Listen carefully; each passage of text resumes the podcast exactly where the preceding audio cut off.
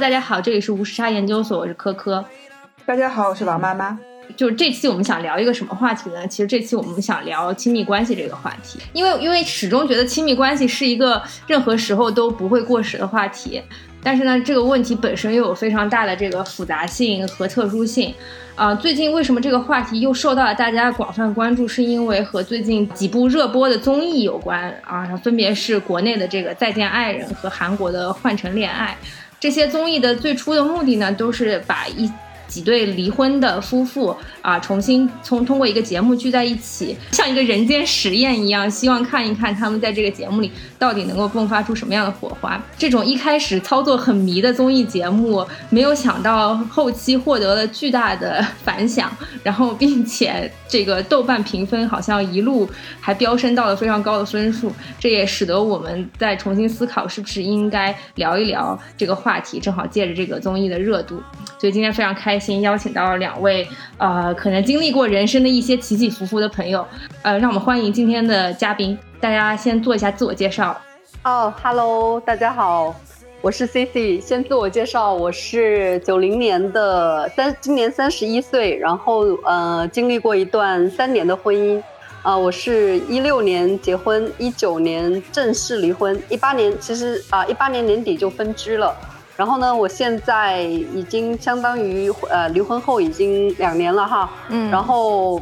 啊，现在对我来说，离婚就是开启了我人生一个非常非常崭新的篇章，甚至可以说是犹如新生。哇，我最近的状态呢，就是离婚后，我呃呃真实的感到了快乐，不能说不能说快乐就是离婚带来的哈，就是我就觉得呃经历过一段婚姻呢，就是现在让我现在的这个生活状态，还有我的很多啊想法、心理状态、人生观啊。都是经历了还挺大的变化的，啊哈喽，大家好，我是皮皮，我是九二年的白羊女，职业是建筑师，我二零一七年结婚，去年离婚，婚姻持续了三年，就俗话说三年之痛，七年之痒，我这还没痒就直接就痛了，但是我现在是一个非常开心、非常自在、非常轻松的离异人士。然后我现在也有男朋友，男朋友是比我小小七岁的一个哇，呃，帅气帅气的小鲜肉，就就我觉得我现在这段关系可能才算是真正的个亲密关系，就所以我对现在的生活也是比较满意的。好。非非常感谢两位嘉宾今天能够来参加无时差研究所，因为之前前期的时候，我跟王妈准备策划这期话题，想到到底要找什么样的嘉宾，我们俩非常忐忑，就是我们俩真的不知道要去问谁。然后非常感谢无时差研究所听众群，我在群里吼了一声，就有朋友说可以介绍他们非常活泼开朗的这个可能有过这段经历的朋友过来一起分享一下。所以我今天非常非常感恩有你们两位能够参加无时差研究所，而且也。也非常感谢你们愿意来分享自己的过去的这段经历。可能对于对于大多数人来说，这一段经历并不是一个特别怎么说，可能可能是还是会带带着一些痛苦的回忆的一些经历吧。然后我我我真的就是在节目的开头先表示对两位的感激之情。那我们今天进入今天的正题啊，可不可以简单分享一下当初从啊认识后呃恋爱到结婚的这简单分享一下这一系列的经历？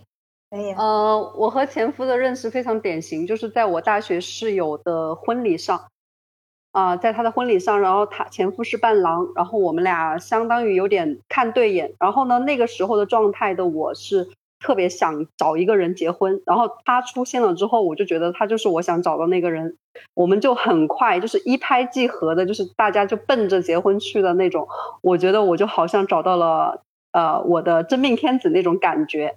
嗯，非常非常热烈的投入和他的关系当中，而且很快就开始计划结婚，嗯，就都挺快的。那年你大一年，大约多大？为什么就是不是一开始是一见钟情想谈恋爱，而是一见钟情直接想结婚呢？那一年我二十四五岁的样子吧，嗯，因为我觉得那个时候的我受啊从小家庭啊各方面的影响吧，身边环境环境的影响啊，在我的脑海里面，我觉得结婚是人生非常重要的一件事情。在我的认知里面，在我那个时候的认知里面，我觉得女孩子的人生大事就是要给自己找一个归宿。像现在我是特别鄙视“归宿”这个词的，但是那个时候我就觉得这是我人生比。比任何事情都重要的一件事，我就觉得我要给自己找一个归宿，组建一个家庭。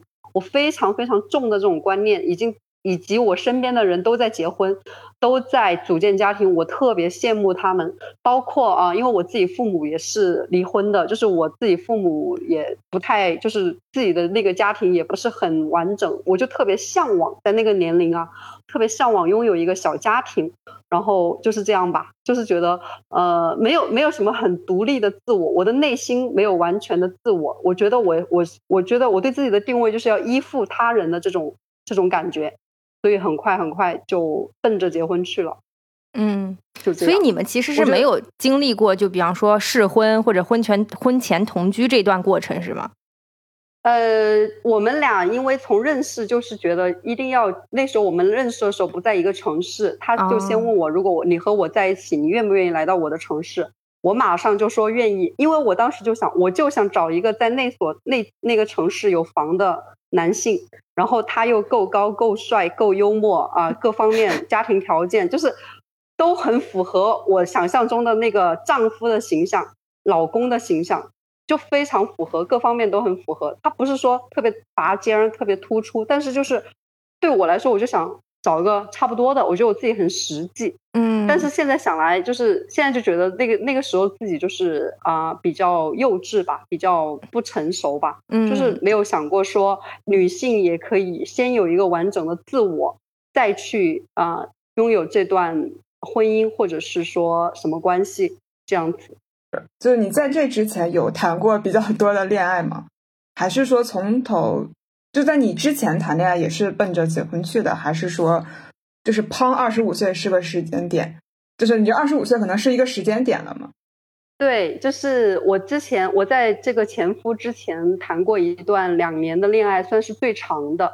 啊，那个男生他特别想跟我结婚，就是我临阵脱逃的那种，就是我觉得我不够爱他。然后其实那个时候我家里所有人都希望我和那个男生结婚，因为他特别爱我，就是特别嗯把我看得特别重要，就是那种大家就都觉得我和他结婚应该就是。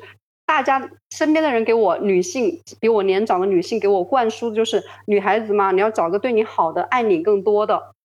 但是我就我在我在这些事情上，在我家人眼里是比较叛逆的，我就觉得我不爱他，我为什么要跟他结婚？他爱我有什么用？我觉得我要找个我爱的。然后就在这个很冲动的时候，在这种这种想法特别强烈的时候，就遇到了我的前夫。我觉得我特别爱他。其实我跟前夫结婚都是我爱他更多的那种感觉，所以才会有后面关系的破裂。差不多就是这样。嗯，哎，我觉得这里可以延伸问一个，就是我们到底要找一个。你爱的还是爱你的呢？我觉得这个也是一个很困扰人的一个话题。我们双双向奔赴吧，双向奔赴。对我身边的大部分女性，我看到的都是找一个爱自己更多的。嗯嗯，但是我是做不到。就是如果我不够爱那个男的，就是他对我好啊，我没办法，因为他对我好而爱上他。但是在我看来，好多女生都可以。嗯嗯，我身边很多女生都可以这样，我我做不到。就是如果我，嗯，我可能我不知道这是我自己的情感机制的问题还是什么问题。其实，所以这方面我刚刚也说了，在前面的自我介绍也说了。虽然说我觉得我的心态呀，很多人生观什么有有成熟一些，有成长一些，但是在对亲密关系的这些认知上，我确实还是存在一些比较呃比较对自己。在还是在了解自己、探索自己的一个阶段吧。嗯，就是我也不知道我更适合什么模式的亲密关系，我也在想。但是我现在不着急了，那个时候我是真的是有点着急着结婚的那种，有点上赶着去嫁给他的那种。我就觉得我要嫁给一个人。如果现在谁跟我说我要找一个男的啊，我要嫁到嫁到他们家呀，我要我要去找一个什么归宿啊，找一个，然后我就我就会很鄙视这种说法，你知道吗？现在，嗯，那个时候的我的心态就是这样子的。我记得那时候，呃，我工作以前，因为我是学英语的，我以前就是有一个加拿大的女性朋友，比我大两岁。然后他就是完全的不婚不育主义者。哦，那个时候我跟他聊天，就是我们俩完全不能理解对方，他不能理解我们这种为奔着结婚而谈恋爱是什么心态，我也不能理解他那种不婚不育是什么心态。过了这么多年，回想起来，我觉得还挺有意思的，挺好笑的。对，确实，我觉得这个就是亲密关系的复杂性所带来的魅力吧。就是我们也是在不断探索和了解自己内心的过程当中，发现自己到底想要什么东西。就我跟 C C 的情况有点相似，我我当时我跟前夫是上大学的时候玩游戏认识的，然后我们就一起玩了两三个月，后来就基本上失联了。然后又过了几年，等我们研究生毕业的时候又联系上了，当时就是二二十五六岁，然后刚好就到了差不多结婚的年纪，然后那时候自己就对婚姻特别憧憬，我也不知道为什么，就是很憧憬，很向往过二人世界。就我我不是说我要找个归宿啥的，我就是想过二人世界。嗯，我就觉得结婚之后我就可以名正言顺的去过二人世界了。嗯，所以当时是很冲动的。然后那时候跟他在一起是挺开心的。一开始我们是异国，然后后来他是为了我专门就提前从爱尔兰回来回国，就就为了跟我跟我在一起。所以我们就大概婚前相处了三四个月吧，我们就就结婚了，就直接去领证了。嗯，很冲动的。就那时候是不会去考虑太多什么婚后的事情，也不会考虑什么家长催生啊什么之类的一系列事情，就是觉得哦两个人在一起开心啊，那我就就结婚呗。然后又刚好到年纪了，觉得觉得就顺理成章的就就这样做了。嗯，哎，我觉得。两你们俩都很有意思，你们俩可能是中间跳过了呃谈恋爱或者是同居，然后婚前试婚的漫长的一个过程。但我觉得我跟王妈是完全相反的例子，我们好像就 是到现在迟迟拖着没有结婚，然后一直在 体验婚前生活。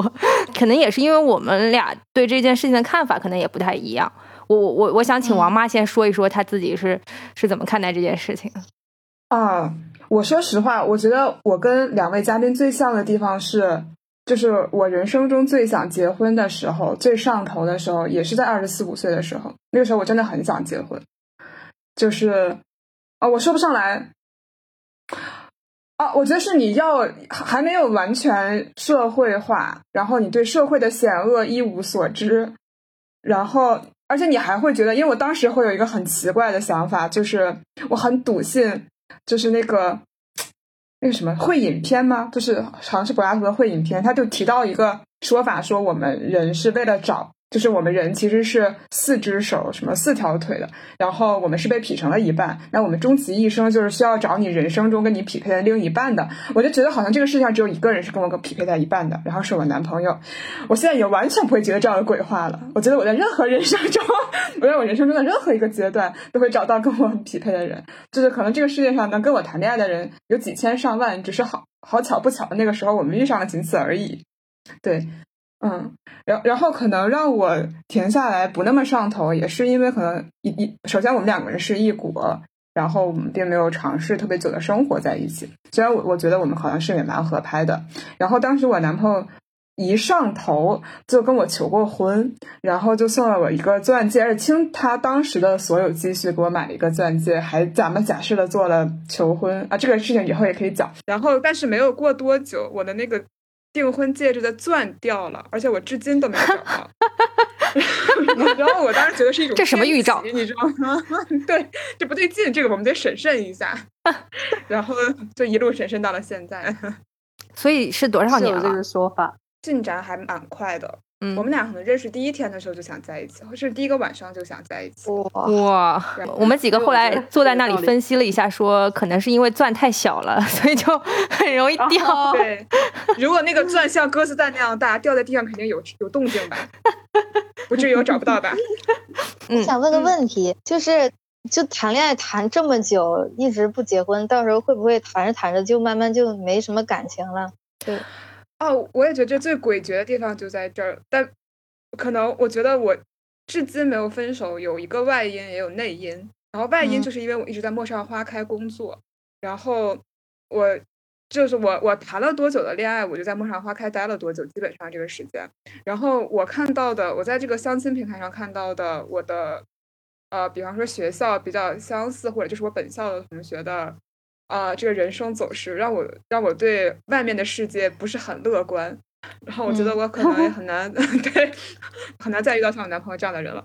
然后其次是就是因为可能我们两个人都是那种风象星座，然后就比较比较怎么讲比较神经病吧。然后就是就是我我我我其实就是让我会分手的最重要的原原因会是厌倦，但是恰好我们彼此就是会有很多种呃。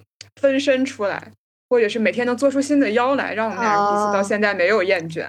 对，而且目之所及，这个这个很重要，这个很重要。就是我男朋友能做到什么地步？他会在你觉得这个世界已经很平，这个这个时间已经很平静的时候，他会突然间想到，比方说他问我：“哎呀，我觉得我不是我爸妈亲生的，我有如下几条证据，你说我该怎么办啊？”然后我就觉得哇，还有这好有意思，哇，好开心，好酷啊！然后成为了一个月的议题。对，就是他懂你的点，就是一直有新鲜话题。对，对，他会一直做出来新的腰，对，而且那个匪夷所思。对，哎，其实这个很好啊，就像我跟我前夫，我们俩就是典型的工科男女，就是很屌丝，然后也没什么新鲜花样，就那直来直去的，特别没劲，我感觉。刚刚听完之后，我确实比较有比较大的感触，就是其实后来维系一段亲密关系，然后越走越深，其实。并不是靠当初一开始的那种我特别喜欢你啊怎么样的那种激情的感觉，我觉得其实是就是你懂我，你懂我要的点，然后我们能够成为彼此生活上的支撑，我觉得这个其实是很重要的。我我我觉得就是特别是在就是很多时候你面对一些人生重大抉择的时候，或者人生你在职场当中遇到了。遇到了困难，或者是你在生活当中遇到了困难，当有一个人一直在你身边，然后可以给你提供帮助、出谋划策，然后一起讨论，我觉得其实就是这这种就是一个非常我我自己觉得非常好的一种状态。对，就是我就感情总有一天都会淡的，这个没有办法一直维持在那个很高的那个阈值上。所以，其实我觉得，就是大家应该更多的想清楚自己到底想从这段感情当中获得什么，然后对方是不是自己真正呃需要的那个人，愿不愿意为对方妥协。妥协，我觉得“妥协”这个词其实很重要。就是这个，这个也是之前三年当中，我跟我男朋友一直在不断磨合的过程当中，我自己最大的体会就是在于，可能现在大部分人都是独生子女出身，我们从小是被惯大的啊。当你忽然出现一个人需要你为他去改变什么东西的时候，你愿不愿意为他做出改变？另外一方面就是你总是要求对方去改变，那你自己有没有为对方改变？就这个就是磨合的过程。那我想问一下，如果当初不是那么快就结婚，只是可能大家还在谈恋爱，然后并且选择同居了三三年或者怎么样之类的，这个会好一点吗？对你们来说，还是你们觉得可能进入婚姻有实质性的改变？我跟我前夫，我俩复盘过我们这个复盘过，对，哎。严谨的工科男女，就我们俩当时觉得，就是我如果我们没结婚的话，我们应该谈不到一年就分手了。哦，对，我们也说过一模一样的话。嗯，就是如果我们我们也说过，在就是离婚前，我们吵了无数次架，无数次歇斯底里。就是他说，我们俩就都说，如果没有结婚，我们早就分手了。是啊，就是就是因为有婚姻的羁绊，我们才能拖这么多年，不然哪里会到三年呢？对对对，我也是。我也是，我我准确的说，我的婚后甜蜜期只有半年，差 过了那半年之后，为什么我们俩这么像？我就已经萌发了离婚的念头。我第一次萌发出离婚的念头，真的是完完全全吓到我自己。就是因为我从来没有想过，就是因为我毕竟是一个传统家庭出身的，嗯，觉得离婚这个事，首先是很丢人的。那个时候是很在乎舆论的。我想啊，我我我我第一想到就是哇，他爸妈怎么见人？我爸妈，我外公外婆，我就考虑很多。呃，所以所以说，要说离婚后我后悔是什么？后悔就是没有早点离婚，就是因为那时候我考虑太多人了。就是就没有考虑到自己，就让自己一直在那段那不健康的关系里面，就是像行尸走肉一样，这样是不对的。嗯，所以说现在就是我就是觉得不舒服，我就会离开。嗯，所以说你们刚刚说的妥协这些，可能也是我自己需要去多想一下的东西。对，我我我现在有一种很想结婚 的原因，可以多了一个，就是可以试一下离婚，多 体验一下是吧？对啊，丰富一下自己的人生阅历，那我觉得挺有意思的。哎，其实对前两天我也有朋友跟我聊到这个话题，就是我觉得我觉得结一次婚是有必要的。就是你看我现在三十一岁了啊，我非常坦然，就是我装修房子，我啥都自己弄，就是很辛苦，对吧？我我还自嘲，因为我家里人毕竟还有点着急，我自嘲说，哎呀，没有老公就是这么惨呀。然后我就是乐呵呵的说的。但是说真的，如果我到了这个年纪，我从来没有结过婚，我不可能有现在的心态，我不可能有现在的状态。我不可能这么坦然，就是我我爸妈也不会催我，我妈就我就跟我妈说羡不羡慕别人带孙子呀？你想不想带孙子啊？我妈就不做声，我妈我说我就然后我就有时候认就开玩笑嘛，就是让他说我之前，我先把这玩笑给开了，就气氛会好一点嘛。然后我就跟我妈说随缘随缘好不好呀？我妈说好呀。对我也是跟他们说随缘，哎，反而父母就不催了是吧？是啊是。啊。对，是的。如果你觉得能逼着我跟谁结婚吧？如果有一些隐患的感觉啊，心里觉得隐隐哪里不对，不要忽略那个隐隐哪里不对，日后就一定会成为超级大的问题。我我结婚前是有隐隐不对的感觉的，但是我当时觉得，嗯，我这么爱他，他就是我梦想中的白马王子，我为什么要去把那个点？难道我就因为这个点放弃这么好的一个，放弃一段这么好的姻缘吗？嗯，我把。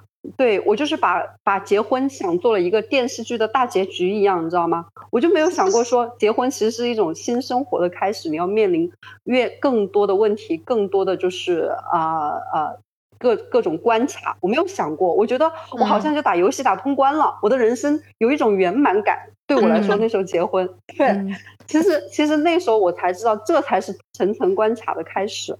那那你来，就是大家那那来具体讲一下那个隐隐不对的点到底是什么？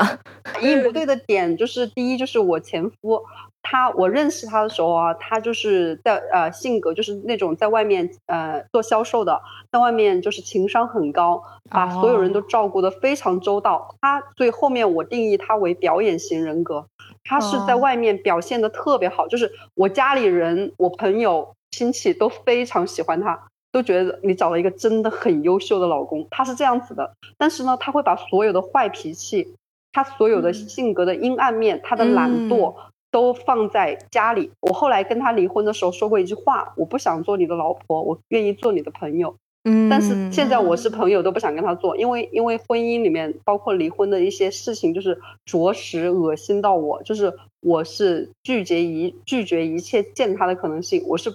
就是他已经给我造成了一些心理阴影吧，就是我觉得他那时候是对我有很多语言暴力的，没有他没有过加，对对对对，有有有 PUA，就是这样子。所以说那种隐隐不对，就是结婚前我就觉得他唯一的缺点就是脾气有点大，你知道吗？哦，脾气有点大，我就觉得啊，我觉得他我真的很爱他呀，脾气有点大算什么啊？就就就就去妥协啊，每个男人都有缺点啊，我那时候就这样跟自己说的。呃，包括他妈妈，我跟他妈妈在就是结婚前，不是说关系不好，就是有过一些对话，让我心里特别不舒服，但是我吞了进去，把这些不舒服，我觉得。我没有去说，也没有去怎么样，但是真的是让我有过很多不舒服。他妈妈说过一些话，比如说我爸妈，我父母是离婚的嘛，然后他妈妈说：“哎呀，他在厨房单独跟我说的，我眼泪都要掉出来，但是我忍进去了。我我不知道为什么那时候自己是这样子的。他说：哎呀，你要是我们这儿的人，我是不可能让你们结婚的，我是不可能让我们家谁谁谁找个离异家庭出来的。”啊，然后就说这种话，他说你是外地的，别人都不知道你爸妈离婚，我才接受的。我看他这么想跟你结婚，啊，就这样跟我讲哦。然后我现在就是，我现在回想起来，我受过的那些委屈，我就想拿砖摔在他他们身上，你知道吗？但是但是就是我也不知道那时候的自己为什么会这样，我只能解释成我太渴望婚姻了。对，所以其实要想找到一个合适的 对象，确实很很不容易的。我觉得我刚刚说的妥协是建立在他没有这些硬伤的基础上，可能一些彼此性格上的一些棱角或者小摩擦，我觉得是可以互相调和和妥协的。但如果真的是可能在一些原则性的事情上，比方说，啊，他可能有很多负面情绪会发泄回家，或者他啊酗酒，或者是。呃，有一些不良的嗜好，然后或者是其他的那些东西吧。我觉得，我觉得，我觉得这些原则性的事情是是是不可以、不可以、不可以让步的。对，但是他你其实也讲了另外一件事情，就是两个人结婚，其实背后有更大的复杂性，是在于他带着他一个深厚的庞大的家庭过来和你结合了。对，你不得不面对的，买路要看卷嘛。对，是的，哎。这这就是婚姻跟恋爱的最大的区别呀！婚姻是两个家庭的事儿了，对，不是两个人那么简单。对，呃，我我觉得我还是挺幸运的，就我公公婆婆他们特别好，他们就甚至比我父母更更好相处。嗯嗯。然后，呃，我觉得主要的点还是在于我们两个人，就我们两个人之前挺不成熟的，然后都都挺懒的，然后有时候就。就就可能大家都不太想付出，就就举个例子，比如说我想我想做顿好吃的，然后我做饭，那我就想让他洗碗嘛，大家一起每个人分担一点儿。对，但是他他不想洗碗，那我也不想洗碗，他就说要不你也别做饭了吧，就我们直接点外卖吧。那最后最后就变成了我们点外卖了，哎，就很多事情都是这样的，最后就家里的什么事儿大家都不干，然后就在那玩游戏，这太太不成熟了。就这日子过得稀碎，就根本就不像是普通夫妻过日子，感觉就像是两个巨婴在那过家家。就有时候，就有时候我是真的想干点活，但是我是想让他陪我一起。你在找平衡，一起是不是？对，我觉得两个人一起做点事情，做点家务事儿是很开心的。对，我们俩也有这种问题。他不愿意，他不愿意干，那我也不干呀。为什么他不干，我就要去干呢？所以，我和我前夫也有一样的问题。我是不是现在 很多人都有这种问题啊？我我觉得，我觉得这两个人的付出一定要对等。对，就多洗碗机和保洁阿姨不行吗？就是 对啊，不行，家电来凑啊，扫地机。就是就是又懒得去弄这些，反正就很多这种鸡毛蒜皮的事，都不是什么大事儿。就我我们俩其实现在现在也处的像朋友，我们还一起一起合合作，就就是做项目啊之类的，就现在关系挺好的。就是说，感觉两个人不太适合在一起生活。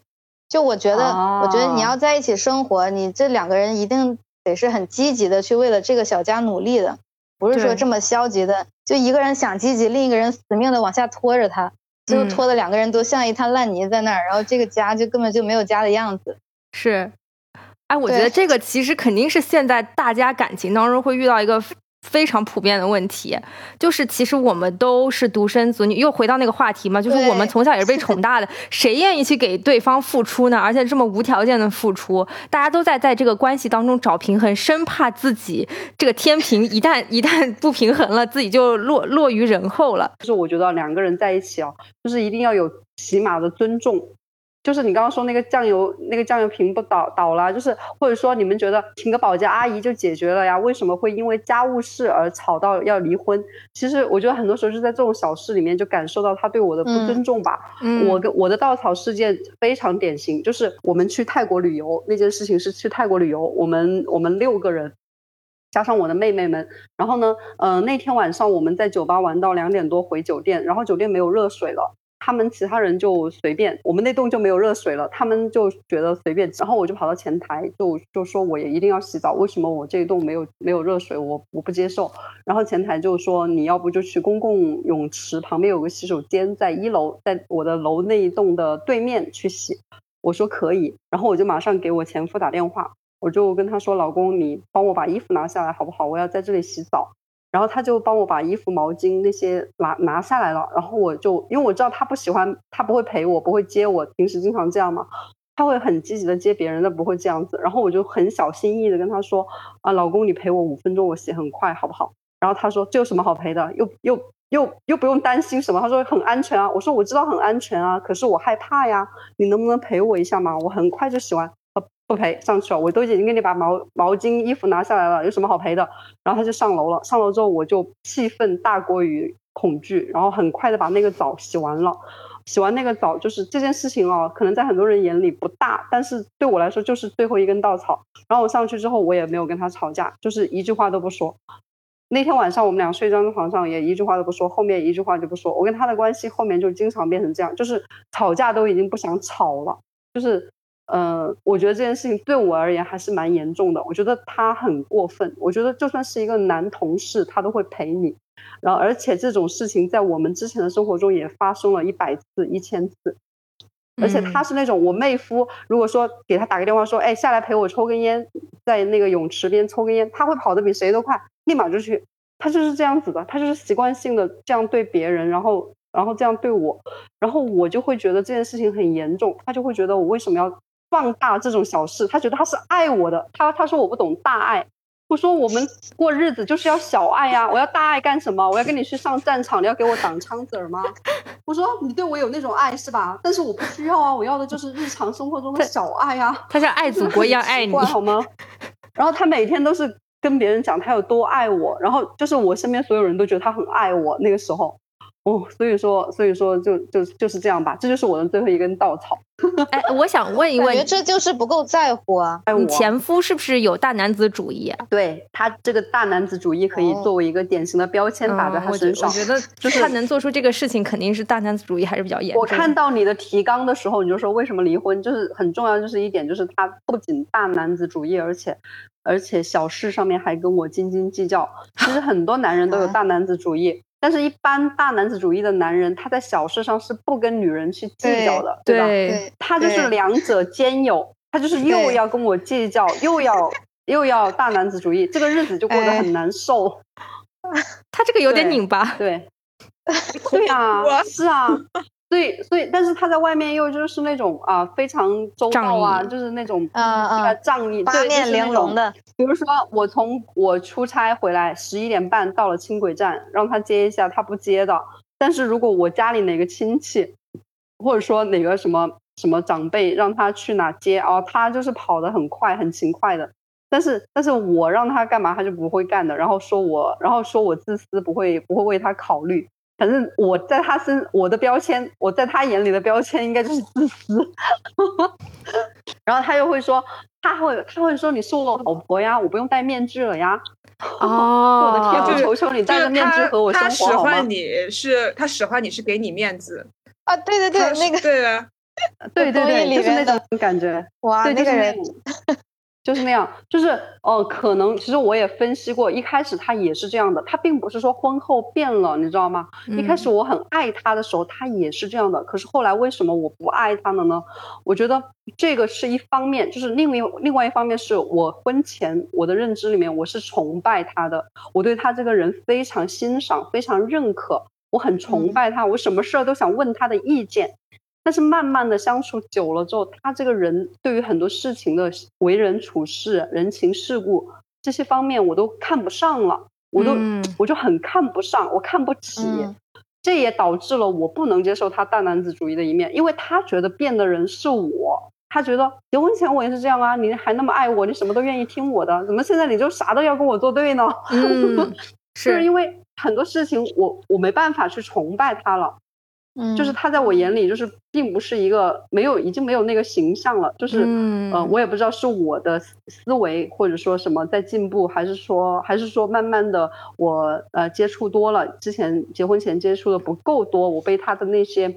对外的那面人格所啊所蒙蔽了，因为每个人都有很多层人格嘛，对吧？嗯，对，了解的不够深，是，嗯，可能也有这方面，所以就是就是这样。但是我跟他是没有办法做朋友的，他觉得我们可以做朋友，我我是坚决不同意的，因为我觉得他对我的情感的暴力还造成的伤害还挺大的，因为我当时是确实是还挺爱他的，就是嗯，我觉得我是。真心真意的掏出了所有的真心，想和他过一辈子。然后，嗯，然后这件事情失败了，就是他给我造成那么多次失望之后，我我的我的阴影还挺大的。就是说说实在的，我虽然说离婚了，过得很快乐，到现在都很快乐，但是但是我好像很难释怀对他的那种嗯怨恨吧，你可以说是，嗯，反正我很难释怀。我觉得。我觉得我我离婚后，他他求我复婚求了一年，然后呢，一直都有在求我，怂恿我家里人求我，然后我后然后求我见面啊什么的。我后来最后一次见他，我说我只愿意在便利店门口见五分钟，我是不可能跟你去任何封闭的单独的场所的。然后在那个便利店门口，我我跟他他说我知道你很讨厌我。呃，我他说我知道你恨我，我说我不恨你啊，我不，我说我我我我忘了我怎么说，我说我说我是想告诉你，在我眼里你是有罪的，我说我说你不要说什么我讨不讨厌你，恨不恨你这种话，我对你没有感情就不存在，我说但是你的罪就是让我让我这样一个就是对对婚姻对很多东西充满憧憬的人，嗯嗯，对长久的关系充满憧憬的人，我对这件事情已经不憧憬了，我曾经也觉得我的生活就像你说那个另一半。我觉得我生活我的人生中是有这样的另一半，或者说有这样一个呃所谓的真爱存在的。我现在就觉得，嗯，这件事情不存在。我不知道，我不知道我现在这样认为是好还是不好。嗯，因为就像你说，我也觉得我可以和一千个人、一万个人谈恋爱，可能有一千个人我都会和对他和他互相心动、互相来电。就是我觉得已经不存在那个所谓的 the one 这个说法了。嗯，就是就是这样子，就是他已经损坏了，就是他已经破毁坏毁灭了我所有对这种这方面的幻想，但是我依依然对谈恋爱充满激情哈，就这样。啊，但我突然想说，可能在你在你前夫的脑海里面，已经是觉得。婚姻简直太可怕了！一个婚前对我百依百顺的人，结了婚之后就会变成突然间性情大变。婚姻真的是爱情的坟墓，他说不定是这样想的。呃，我觉得是这样子的，他他应该没有这样觉得，他应该是觉得我也骗了他，他觉得是我骗了他，因为在在婚前我在他眼里就是一个很温顺的人。他觉得我很温顺，我就是那种典型的传说中适合结婚的女人，你知道吗？然后又又会又会对他又温顺，又会讨好他爸妈开心。在他眼里，我和他爸妈关系是很好的，即使我觉得他妈说过很多话让我心里不开心，让我受委屈，但是我没有没有说出来过。嗯，但所以在他眼里，我是一个很温顺的人。他没有想到结婚后才发现，原来我是一个这么自我的人。就这样，他你你你也打破了他的梦想，他的梦想可能是然后 都是揣兜里的。对，而且他和我离婚之后，也他也不缺喜欢他的女人嘛。然后他有找女朋友，我听说就是找的这种比较典型的，就是那种为他洗衣做饭、伺候他一日三餐，哇，对他服服帖帖、很很温顺的。他找的就是这样的性格的女孩子。这就说明你这段婚姻当中，男方是非常强势的一方，就是对对对，他需要找一个对他百依百顺的人，但是你又没有办法去去屈从于他。哎，我想问一下，就是控制不了你。对，关于大男子主义这个话题，你有跟他讨论过吗？或者你有试图要求他？有啊。对，那那他给你的反应是什么呢？我们那儿的男人就这样的，你不要拿我跟你们那儿的男的比，不可能。他说我已经对你很好了。啊，他还说什么你知道吗？他说，对啊，他说他说我他说我对我的那些前女友更那个，我对你已经就是他觉得他在我面前已经非常低三下四了，对他而言。对，就是这样子。然后我我跟他说过啊，包括我身边人都劝他呀，啊，就是那时候我们俩闹离闹闹离婚，还是闹了挺久的嘛。然后然后他就他就说不可能，不要拿我跟你们那儿的男的比，他是这样说的，非常刚，他就是特别刚、特别嘴硬的那种。但但离婚后他还是就，但是我不相信，就是离婚后他也。哭着求过我，我是完全不为所动。就是大家都觉得我为什么那么心硬？就是我觉得，就是人已经失望到了一个点之后，就就对他的心完全死掉了，就是怎么样都点不燃了。对我，我觉得大男子主义这个东西其实还挺难改变的。就有些人的大男子主义，其实他出生的那个地方，或者是他父母对从小给他的影响，就他爸就对他妈是这样的，那他肯定就是从这儿这上这个上面学到的。他爸不是的，他他爸妈，他反而他他们家他妈比较强势，他性格比较像他妈，但是他们那个地方确实是大男子主义特别严重，嗯，他们那儿也是一定要生儿子的，哎，哦，对对对，这个生孩子话题，对，就我我是在婚前我就跟他说了我不想要小孩的，哦，但是。但是我也不是那么绝对的，因为我是觉得这个生小孩是要负很大的责任的，就你一定要心智足够成熟，并且有什么足够的财力、精力去支撑这件事，然后你就两个人又得非常有责任心，我觉得这是一个必要条件，这样才能生小孩。嗯，就就我把这个事儿看的是比较慎重的，就我我不是说什么到了这个年纪你就该生了。什么什么不生的女人不是完整的，就就这些这些哦，这些话真的是 哇，太太奇葩了，我觉得。就我我觉得是，真的是我们两个人都具备了这这种必要的条件，嗯，然后我自己也做好了思想上的准备，我才会去要小孩的。但是但是我们结婚之后，就就随着时间的推移，两边的父母催的就越来越频繁，就每次我跟我爸妈视频，他们都会问，哎呀我。我都感觉我有点应付不过来了，然后我问我前夫，他自己又很迷茫，他其实也不太喜欢小孩，但是他又觉得好像好像得要，就是男的嘛，他毕竟不用自己生，他就觉得那那大家都要那就要呗，感觉他也不会去考虑太多什么对于女生的伤害啊，对于这工作的影响啊，或者什么就以后两个人能不能承承担这个责任之类的，他都不会去考虑这些东西。就我，我觉得我作为女生，我就会考虑的更多一点，就可能也是也是比较自我吧。我我觉得 生小孩对身体的损害还是挺大的。我觉得我身体也不是很好，就也也是出于这方面的考虑。所以我觉得一定是我我我跟这个人的感情非常好，我们两个人就有足够的能力、足够的责任心去去生养这个孩子，我才会去生的。真的，我就想我们两个这样的人怎么能带小孩呢？然后这。然后父母就会说：“我们帮你带呀，你们就生了就好了，你该工作工作。”但是我觉得你小孩不是这样养的，就我觉得上一辈的那个那个养小孩的观念就已经不符合现在这个时代的发展了。对，是，对吧？我我觉得小孩真的是要父母亲自认真的好好带出来的，就好好教育，好好培养。是，就不是说你生了孩子扔给父母，你就什么都不用管了。对，所以我。我我觉得这这确实是一件很慎重的事情。就我以我俩那种情况，我觉得真的不具备生小孩的条件。嗯，这个这个感觉就好像是他们两个人，包括我觉得我的关系里面也是在比谁底线更低，就是谁最后忍不了了，谁去干这个家务。但是生小孩这件事情，一定是妈妈的，就是更加有自发性更强。就小孩在边上哭的时候，对，对，还是妈妈对。到最后还是女孩子亏一点了，感觉 是你找不到平衡了。对，这就没有平衡。对对。不过我就就就就我男朋友一个经典的副词来形容自己的睡眠质量，他说：“我今天睡觉睡得真的好呀，就好像一个一岁孩子的父亲。”哎，不过我我刚刚想说一个事情，就是为什么《再见爱人》这档节目最近饱受关注，是因为你们刚刚所有提到的点，在这个节目里真的都有。就是关于男的 PUA 女的，然后男性男男的大男子主义，其中有一对就是非常非常典型的这样的情况，就那对方那个女孩是那个当当年的超女，然后男男方是一个编剧，就是那个男方比这个女孩大十岁，整个婚姻过程当中，这个男的都觉得这个女的不成熟，然后呃不冷静，然后这男的就持续以一种他自己的大男子主义的价值观在输出，然后并且不照顾女方的感受。然后持续的就是，嗯，觉得自己的时间很宝贵，你不要打扰我，然后不去满足女方的一些情感需求。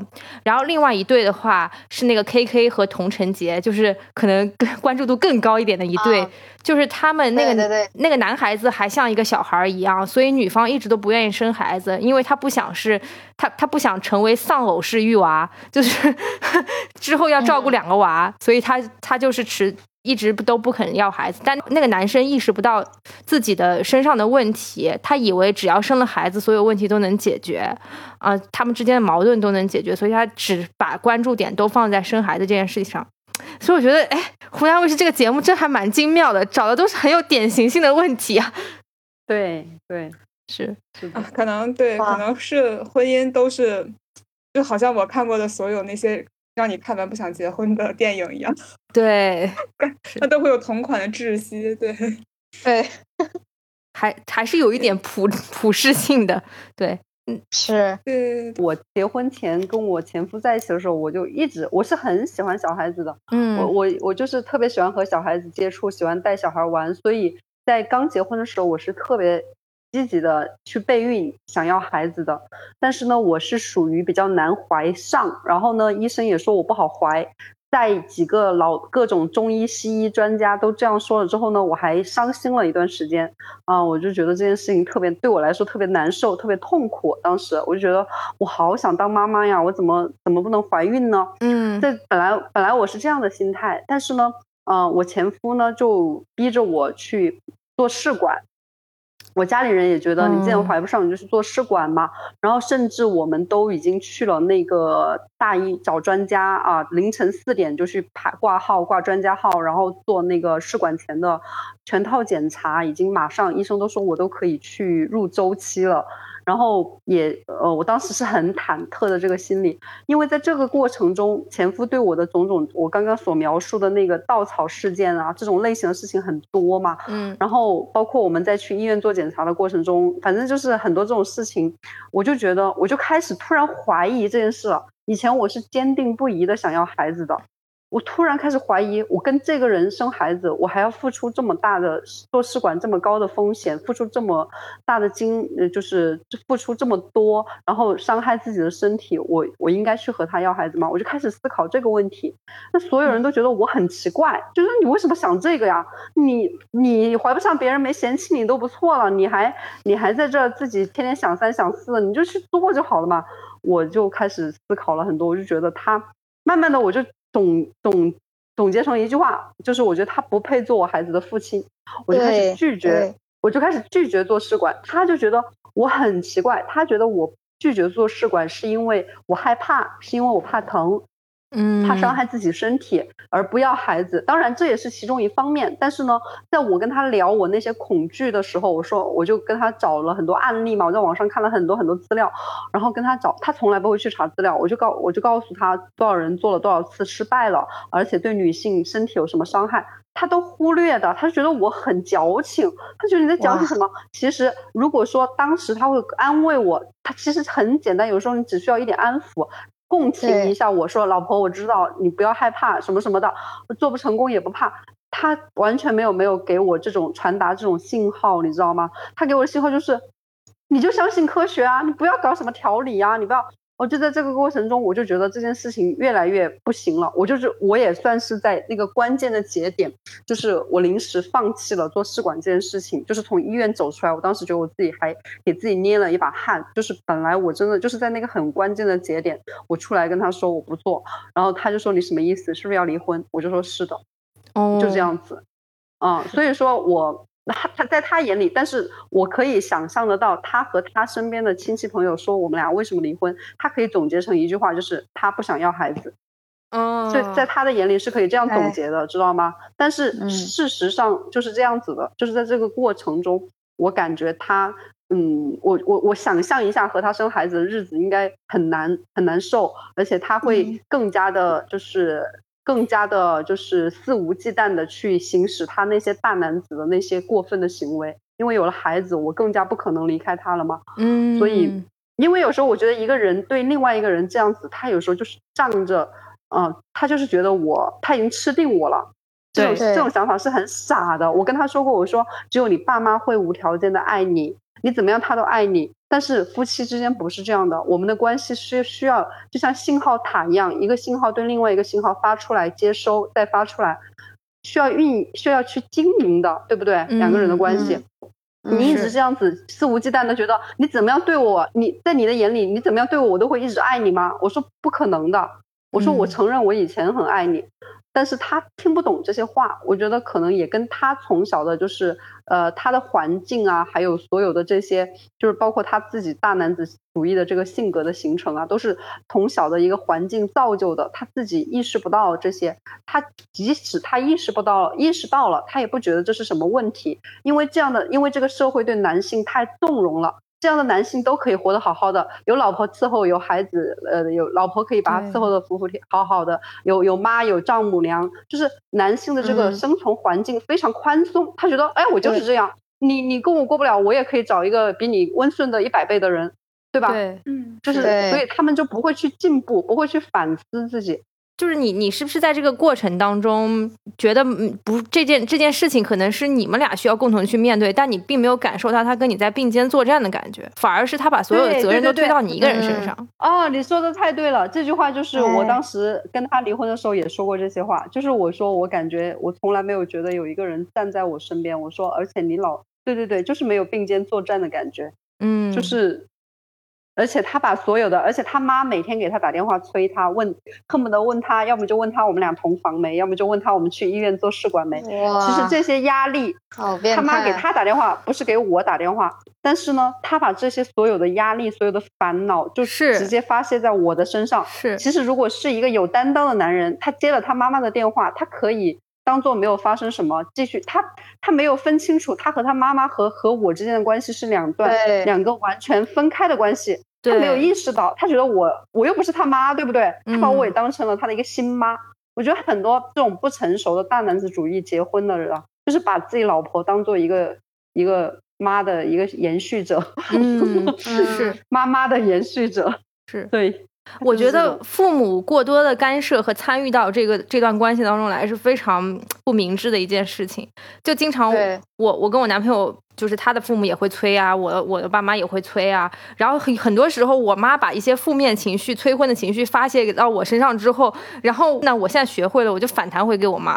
我我说不要催我，这是我自己的事情。可能你自己把自己的这个负面情绪在父母那边消化掉，甚至推回去啊，那就不用再把这段负面的情绪再带到你跟这个你要朝夕相处的人。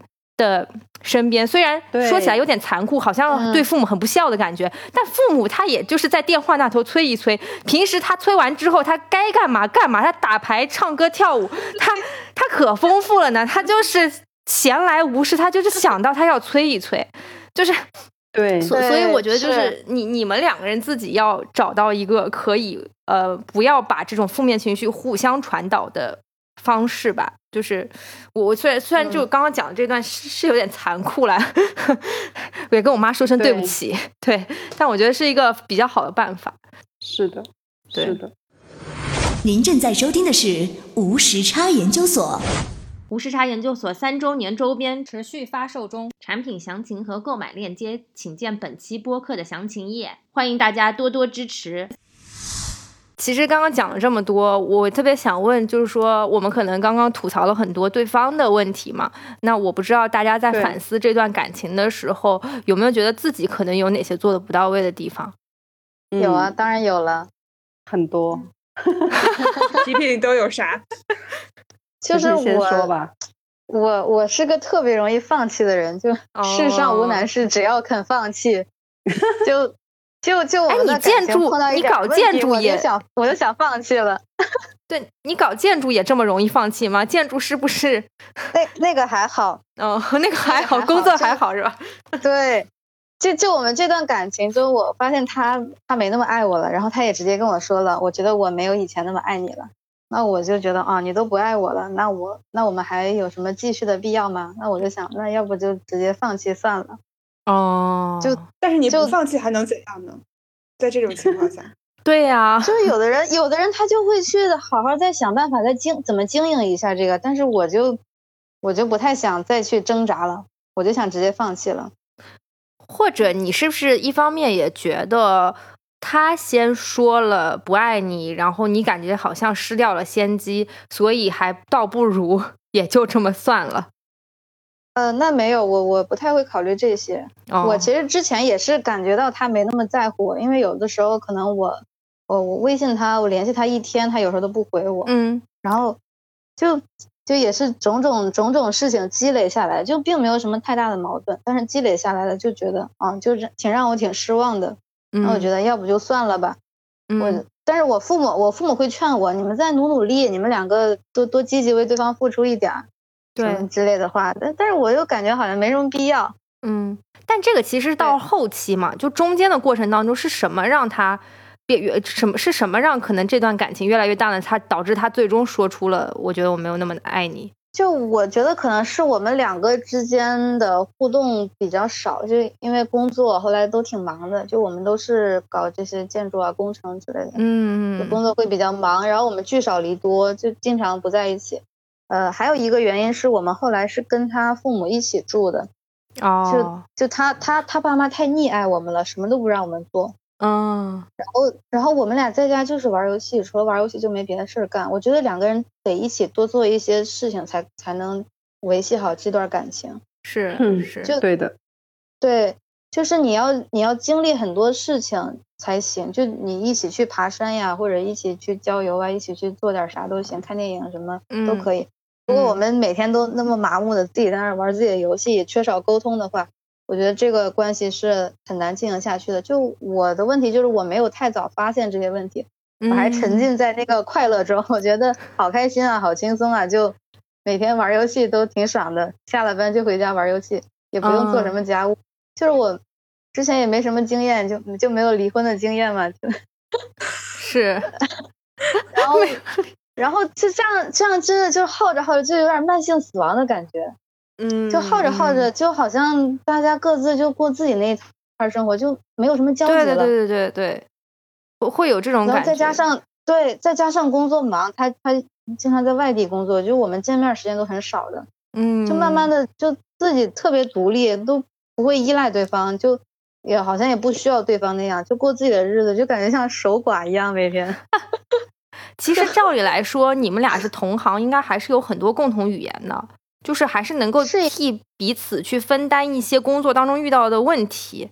按理说是可以，但是他一般一回家他就开始玩游戏，就根本都不跟我们沟通，也不交跟他流父母沟通的，对，嗯不交流，就吃饭都叫不动的那种。就我跟他父母沟通会比较多，是，就我 我跟他爸妈反倒像一家人，我们经常一起聊天什么的。但是他不跟我他不跟我们玩，他不跟我们聊嗯天儿，他自己玩他自己的。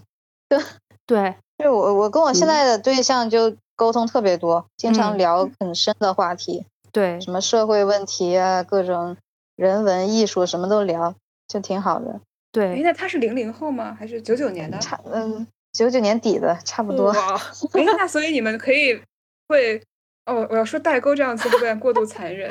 没什么代沟，我觉得就就他比较早熟一点，然后我又比较幼稚一点，哦就就刚刚好对上了。凑一起。那你们还打游戏吗？对，偶尔吧，很少，嗯，聊天比较多。是是，我觉得打游戏这个东西其实真的也蛮消耗的，就是除非你是在一起玩 Switch 这种，要不然你好像各自打各自的，真的是一个晚上就这么过去了，你也没说几句话。就我们偶尔会一起玩，就平就除了一起玩儿的，基本上就不会再打游戏了，嗯、一般都是一起在做点什么事情。是是有共同的记忆和共同在干一件事情，还是挺好的。对对，我懂你我，知道了，我我我感觉可能在我的亲密关系里面，我属于干的比较少的，但是我有核心技术优势，就是老王没有社交，他没有哦，对对对，所以他需要我提供社交情绪价值。对起码得他觉得这一点吧。对他觉得我前夫能给他提供的东西特别神秘，我 前夫也没有朋友，我也没有朋友前夫也没有朋友，就是啥都被我占了，就我给他提供，就什么都是我占了。不，虽然我的意思，虽然我活儿不太干，就干的不那么多，但是我提供的情绪价值可很多。这个这个，而且主要是因为在我看来这件事情非常的轻松简单，但是在我男朋友看来这件事情，哇，好神秘啊，好厉害呀、你怎么能有这么多朋友呢？社交牛逼崇，拜你。你对你你每周末咱每周末约个人儿都哎都几个月不带重样的，嘿，哎，太神秘了，太厉害，太厉害了，是，比比干活儿这难多了，你知道？哎，其实我就啥没干。就这也也挺好的嘛，还是互补的。嗯嗯，对，嗯，哎，我也觉得很神奇，就是那些男男生可能他都没有什么朋友，那大学上学的时候没有什么好哥们儿吗？或者就是没有这种感情吗？我问过他，我觉得真的好奇怪。我说你嗯你发小，然后上学、大学、研究生那么多那么多同学，为什么就没朋友呢？嗯，然后他他跟我说，他碰到没意思的，他就瞧不上人家；他碰到比他优秀的，他就嫉妒人家，所以他就没有朋友。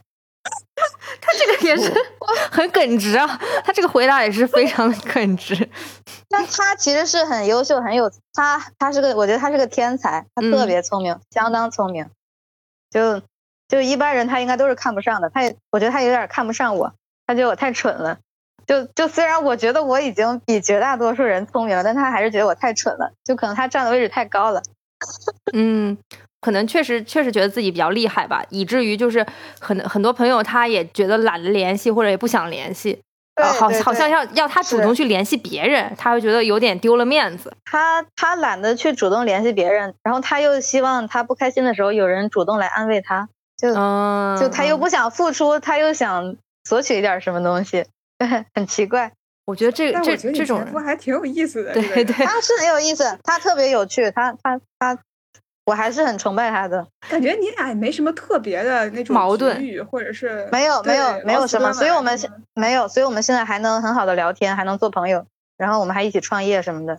但是真的不能一们离婚是起生活，谁是谁提出来的？对啊，应该是他提的吧？我觉得是他提的。他就是很理性的计算了一下，他觉得他自己没有那么爱你了，然后他就对，就我们两个就是很理性的复盘，我们一直都挺理性的，也没有什么太多情绪的波动，也没有什么冲突，嗯，他现在找、哦找了新的对象了吗？没没找吧？他那个样子，我感觉他应该也懒得找。女生会跟他过得下去。他现在忙着创业，好像也没心思在这上面，哦，但他又很孤独，他确实是没朋友，也挺可怜的。对呀、他你你你失他失去了你就等于失去了全世界，感觉、对呀、他他真的没朋友，这句话可老王也。说过，是吗？说我要是失去你，我就要失去全世界了，我可能只剩下键盘了。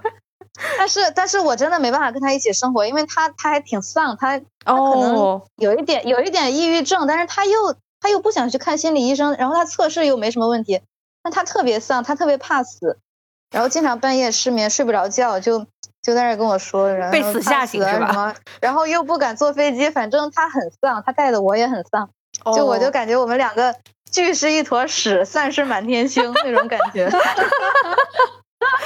就就没办法一起生活，但是太好笑。做做朋友是是挺不错的，我觉得。嗯嗯，是嗯，来我觉得好神神奇。让让 C 觉 C 得来我的故事反就思一下普通，反思一下自己。哦，我的问题是吧？对你在这我觉得我有一个，嗯嗯，我一直都有一个很大的问题啊。我觉嗯得总结成两句话，刚刚你们说的时候，一第一就是我比较喜欢放大情绪，我是一个特别情绪化的人，特别是在亲密关系中。就是我这个人在日常生活、跟家人、朋友啊、同事所有的相处，所有人都觉得我是一个性格非常好、非常随和的人。我在大部分人眼里都是这样的性格，在亲密关系中其实是挺难搞的。第一，我比较情绪化，我喜欢放大自己的情情绪。第二，我喜欢我有个很不好的点，就是我喜欢冷战，我不太会表达自己的不满，哦就是我喜欢把我的不满积压在心中。我我没有表现出不满，并不代表我，并不代表我这件事就过了，而且是在我嗯心里记下了小账本儿。诸如此类的事情，可能有的没那么严重，我依然觉得很严重。嗯就是我我喜欢放大那些情绪，而且我喜欢因为一件事情，就是嗯、呃去定义，就是会因为一件一件事情去否定我和他之间的呃关系也好啊，感情也好，我是这样的人，这是我很大的一个缺点。然后呢，后面谈恋爱就是我会去尝试着学会当下就把自己的不满表达表达出来，不要、嗯不要不要有了不满自己一个人不爽，然后又就对方又完全没有察觉到，以为以为什么也没有发生。反正我觉得这是我一个很大的问题吧。其实我也在努力的去，就是说呃自己如果说有一个正儿八经的恋爱关系，我现在是没有哦。如果有的话，我会去注意。那但是我觉得这个东西我意识到了是第一步，改的话也还挺难的，因为我 是我上一年，我上一年有谈恋爱，跟我的前男友，他是九三年的，比我小三岁。他他的性格就是我前夫的反面，他就是那种呃非常非常温润，非常非常就是没有什么情绪，非常稳定，然后呃所有的东西都让着我呀，然后就就跟我前夫是反的，就就就是我前夫就是那种什么事情都要在他的控制之下，都要听他的。然后我前男友就是那种很温润的、很好的男人。但是我和他分手呢，还是其实他挺好的，但是我和他分手就感觉也还是我有一些不满没有当时表达出来，而而且就是嗯在我把那些不满累积到了一些点了之后，我就觉得我不爱他了，我觉得我。我觉得我就觉得我不爱他了，我就分析了一下，我就觉得不爱他，我就我就跟他说了分手。他也有点意外，他也没有想到我怎么就突然要分手。我就经常给别人这种感觉，你知道吗？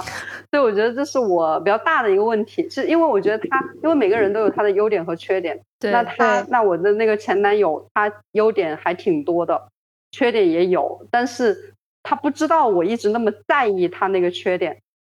嗯，所以，所以就是我没有及时的去表达。或许有时候你表达了，然后对方去调整，或者是啊怎么样，就就会好一点吧。嗯嗯，大概就是这样吧。我对自己的反思主要就是这些吧。至于自私，我觉得没毛病。我觉得自私是优良美德。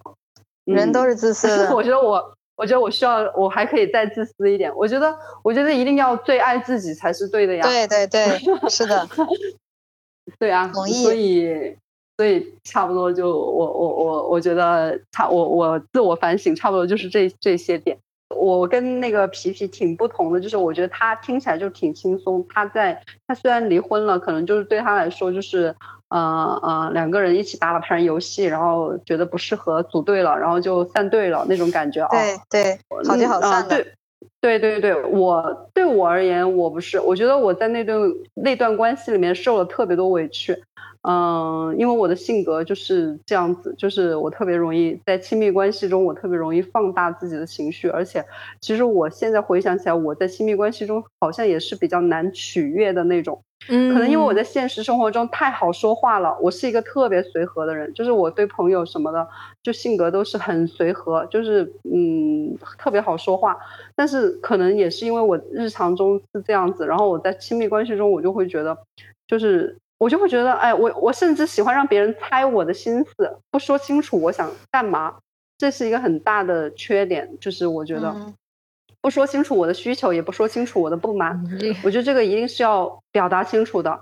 就是如果那个男的他没有没有做好，就是没有符合你的需求，或者说你的不满，如果你们是两个人真心想长久的走下去，那就一定要把这些东西对接好，对吧？嗯，对，对。你这个在很多男的眼中总结出来就一个字作，对对对，对呀，我前夫就觉得我很作呀，是的，他就觉得我很作，是的，但我我现在有就是也会去，呃，我反正是意识到了嘛，然后对我现在就是对长久的亲密关系我没有太多的向往的这种，嗯，我觉得我的性格就适合约会谈恋爱，就是长久的。我甚至更喜欢目前，我现在甚至是更享受浅尝辄止的关系。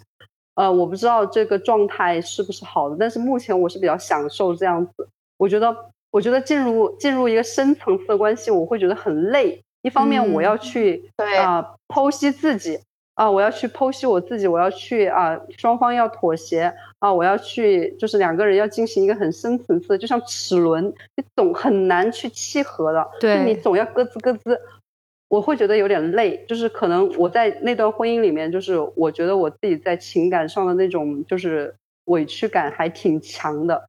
其实，其实我现在觉得，就是虽然说我说我受了很多委屈，不能说全是我前夫一个人的错。我自己的性格方面肯定也是有问题，但是总而言之，我就会，我还是觉得很很憎恶那种委屈感，我就会觉得我为什么要让自己受那么多委屈，我就我就会很很讨厌自己这样子，就是或甚至我谈过我在离婚后谈过一段恋爱，不是前男友啊，是另外一个，比我大三岁，他也离过婚，啊，我特别喜欢他，他就是我，他跟我前夫就有点像，他就是我前夫的升级版，就是比我前夫又帅。然后更加，他是他是一个军官，他是他更加大男子主义，他更加强迫症。但是我真的很喜欢他，但是我很我跟他没有在一起多久，就我们两个人谈恋爱可能不到半年吧，我就很我觉得跟他分手了。我就觉得，就即使我对他上头，但是上头是一回事儿。我不能跟这种人在一起，又是一回事儿。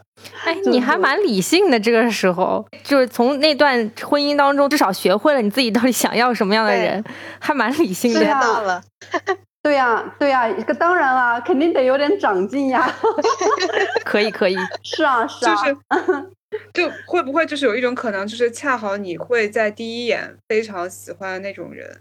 恰好是不适合跟你进行深度亲密关系。会呀，会呀，我就觉得很可怕呀。当我发现我很喜欢他之后，又发现他就是我前夫的升级版之后，我真的是我整个人，我就觉得我整个人都不好了。我想怎么会这样呢？我很很 就是这种感觉，知道吗？就是很很很莫名其妙。就是所以我觉得对我而言，就是离婚这件事情对我而言一个比较就是重要的事情，是我在进行一个自我的探索。其实到现在我都整不整不明白我自己。我说实话，就是我也不知道我会喜欢什么人，然后什么人更对我的胃口啊？我喜欢的可能是一种人，适合和我生活的可能是一种人，适合当我老公的可能是一种人，适合和我生孩子的可能又是一种人。所以我现在。这不是这不是一书说的那个，我们相爱与之相爱的是一种人，而我们与之结婚的就是另外一种人。就是我现在就觉得，我现在有时候就觉得可能就是功能化吧，就是 就是虽然我们两个人经历不一样，但是我俩得出了相似的结论们。对呀，就是功能化，就是对呀，对呀。所以我为什么我说我会目前的我会更享受一个浅尝辄止的那种关系呢？就是。不用不用那么深入，大家停留在那些啊啊，觉得你好有趣，你好有意思的这种表面的和谐的阶段，然后不要太深入。太，我觉得人性是真的深入之后，我有时候也我会觉得每个人都有很多重很多重人格，可能我目前还不是特别喜欢我自己深入亲密关系里面的那一个面貌吧。嗯，我发现了这些不好的点，但是我没有想到怎么去改，我就觉得我会觉得。停留在约会阶段的我自己比较可爱，是我就愿意停留在那个阶段。是，但是呃，深入深入，我没有想到，或者说我也没出现，没有出现一个人觉得我愿意去改跟他契合。对，就是对啊，或者说契合，因为其实改不是单方面的嘛，嗯，就像就像一个促进嘛，你要么是一个循良性循环，要么是个恶性循环。我和我前夫就是发生了一些恶性循环，就是他很讨厌我冷战，因为他老是。他就是脾气来了，他就指着我骂的那种，骂完两句，他第二天就好了。他就说：“老婆，我还是很爱你。”可是我呢，我他妈伤已经深了三厘米，就是没有我我的心口已经被他捅了三厘米的伤，我我好不了。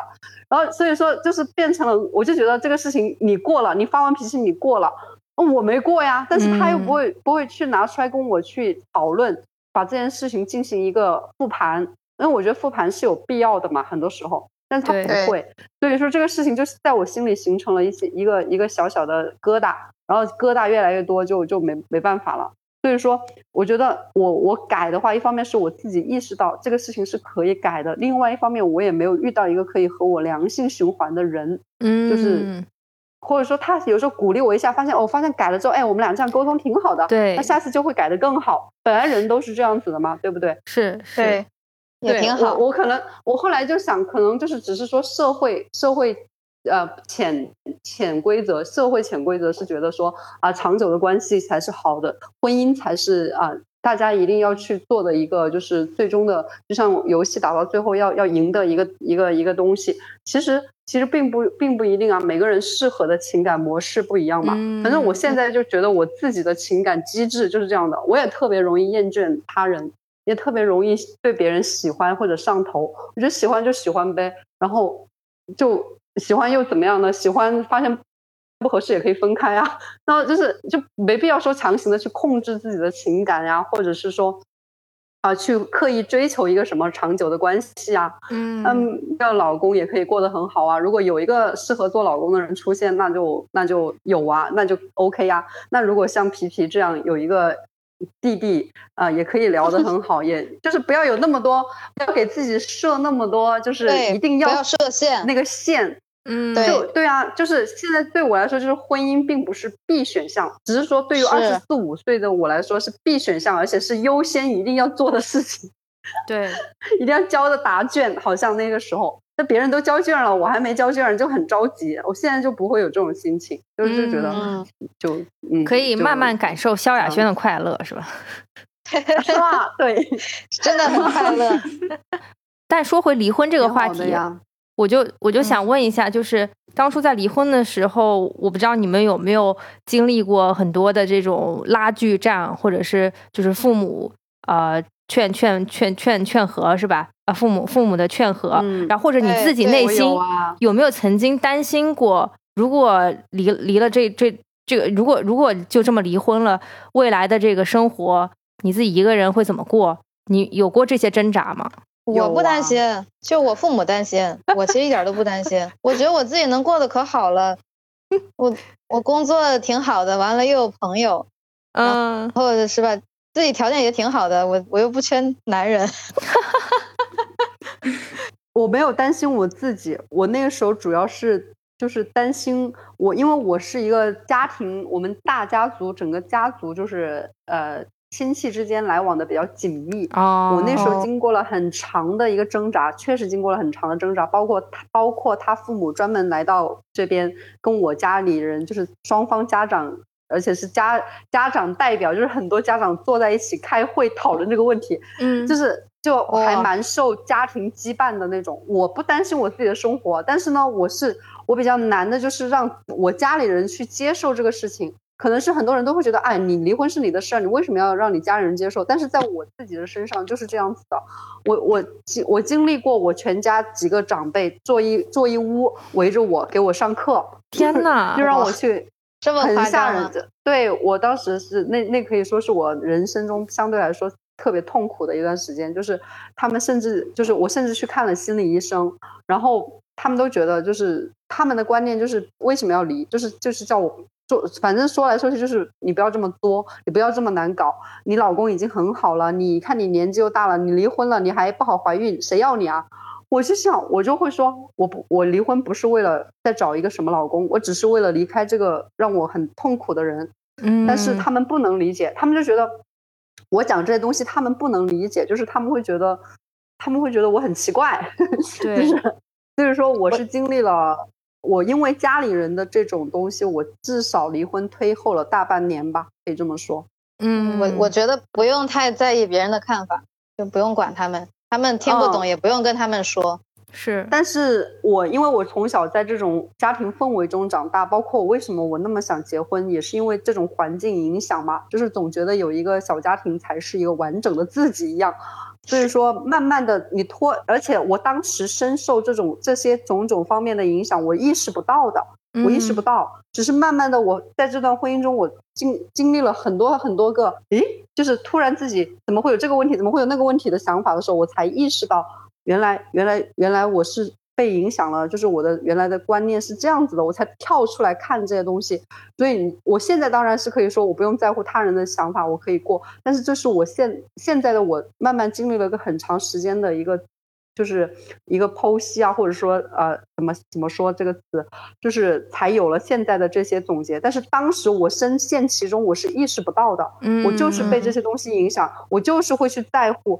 我我都说了，我第一次想离婚的时候，第一次出现离婚的念头，我自己吓了一大跳。我第一反应就是对不起他爸妈，对不起我外公外婆。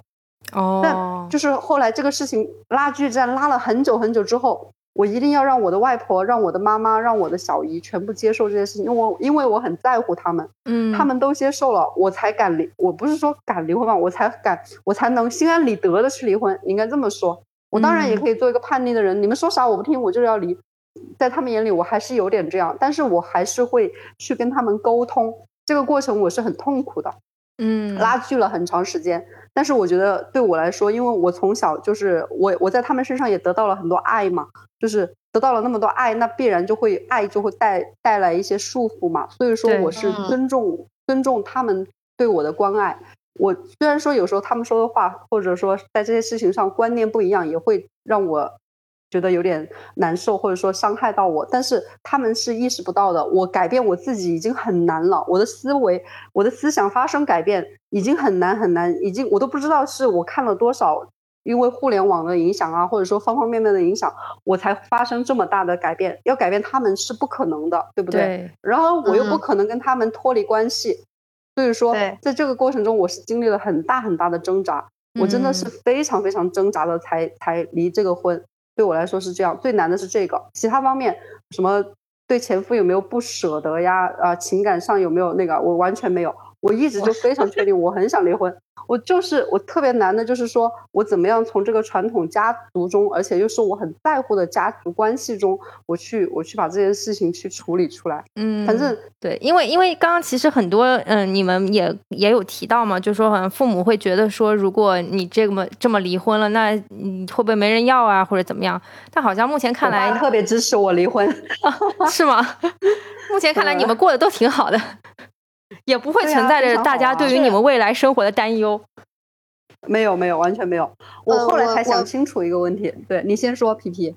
嗯，就我爸妈他们只是怕我以后没人管，就怕我孤单一个人，就是孤独到老。孤独。他只是想有个人照顾我。嗯。就因为我是独生女嘛。是是，这也是他们的责任吧？就是把你交付给另外一个人，也是他们希望看到的。对。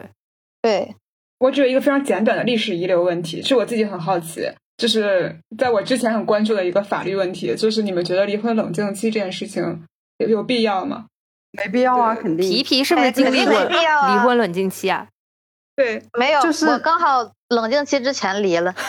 我我一九年就领证了，所以这个冷静期出来，我又再次第一万第幺零零八次庆幸我自己。我也是，很早就离了婚。我想啊，真好。我跟你说，如果有冷静期，我可能离的就没那么痛快了，因为因为我当时有点哄着我前前夫去离的，因为他是不想离的，他跟我离完婚，他还一直想复婚，想了一年，就是如果有这个冷静期，我都不知道会发生什么幺蛾子。就是那时候我对他已经恶心到想吐了，就我看到他会生理性反胃，但是呢，我就我就让他为了让他，我就为了尽快和他领那个证。